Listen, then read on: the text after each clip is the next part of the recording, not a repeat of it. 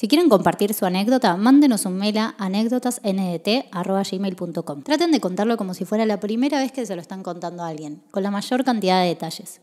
Aclaren si quieren que sea anónimo o si quieren que compartamos sus redes. Los dejamos con un nuevo capítulo de anécdotas.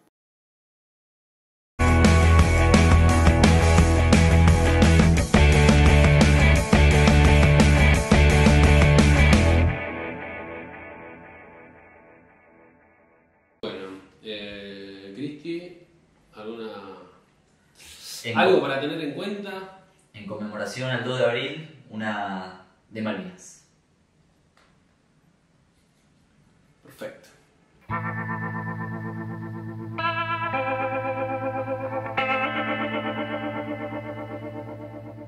Hola Nico. Primero los voy a ubicar en contexto de lugar y tiempo. En pleno conflicto de la guerra de Malvinas, alrededor de mayo de 1982, nos encontramos patrullando las costas de las playas de Radatili en Comodoro Rivadavia. No sé si conoce Radatili, pero está zarpado.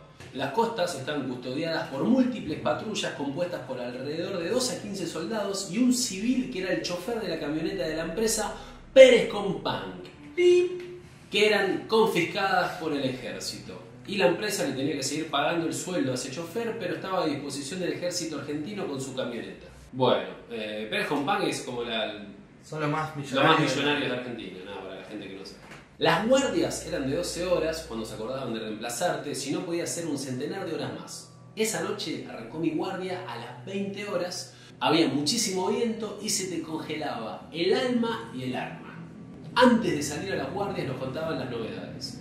Semisecretas algunas, como que en tal playa encontraron un gomón quemado de soldados ingleses que desembarcaron para hacer inteligencia o que apareció degollado algún hombre o hasta que cayó un helicóptero inglés en alguna playa cercana. En ese contexto estaba de guardia en la playa acompañado de este señor civil de gruesos anteojos y yo como el jefe de patrulla, apuntador de instalaza.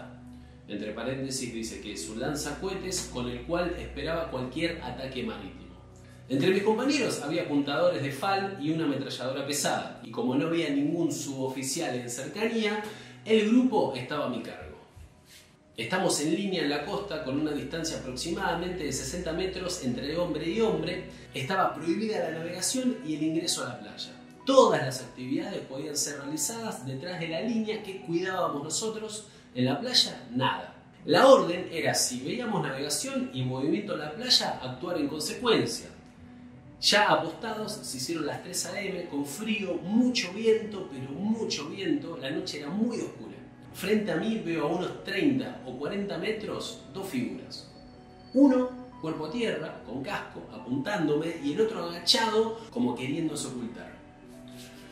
Momento de nervios, le consulto al civil de la camioneta si estaba viendo lo mismo que yo. Dos comandos ingleses apuntándolos.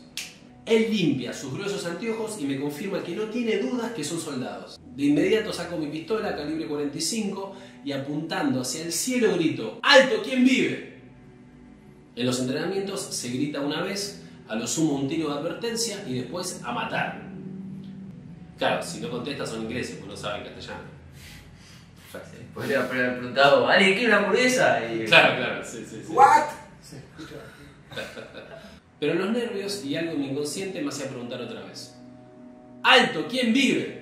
Esta vez grité con todas mis fuerzas. Quizás por el fuerte viento que tapaba los sonidos no tuve apoyo de mis compañeros, así que efectué el primer disparo de persuasión al cielo. ¡Pum! Me tiembla la mano, pero eran ellos o yo. Al escuchar el disparo se empezaron a acercar todos los soldados de mi grupo y empezaron a cargar sus armas. Todos quitaron los seguros y apuntaron a la playa aunque ninguno entendía qué pasaba. Tiré dos tiros al aire sin entender por qué no respondían al fuego. Pensé que quizás estaban heridos. Al lado mío, el apuntador de ametralladora pesada que había armado con su tira de balas de grueso calibre me dice, a tu orden de fuego disparamos todos. No sé qué es, pero no va a quedar nada. El chabón le re seguro. Bueno, Tenía una gana de disparar esa ametralladora. mal, no importa. Además, tuvo una previa larguísima, Aunque, ¿viste? aunque sean monaguillos, le vamos a tirar. Pedí silencio absoluto. Dejé pasar unos segundos, los 10 segundos más largos de mi vida. Todavía no estaba convencido de disparar, pero ya nos estábamos arriesgando mucho. Tenía que dar la orden. Y estuve por gritar fuego, pero justo se escuchó una voz aguda y llorosa. Soy Aguilar, soy Aguilar, estoy cagando. Paren, paren. No disparen que estoy cagando. Aguilar olvidó que no se podía pasar la línea de defensa hacia la playa. Lo que vi era el fusil clavado en la arena con el casco colgado de él y el muchacho en cuclillas haciendo lo suyo. La oscuridad de la noche no ayudó. Por solo unos segundos no se comió más de 100 balas en la cabeza. Nos quedamos muy mal y hasta el día de hoy le agradezco a Dios no haber cumplido con el protocolo de disparar inmediatamente. Aguilar se comió una paliza, las balas fueron respuestas y de esa noche no se dijo nada. Hoy en día Cagaron palo. lo cagaron, lo mataron, viste, como... Chabón, Mientras cagaban. claro. Es inglés. Hoy en día, cada vez que camino por una playa en vacaciones con mi novia, mis momentos románticos se interrumpen eh, porque siempre me acuerdo de Aguilar cagando en la playa.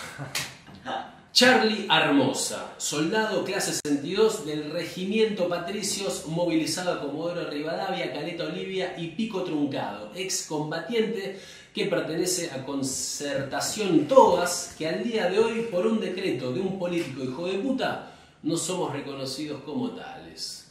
Eh, bueno. We salute you. en inglés.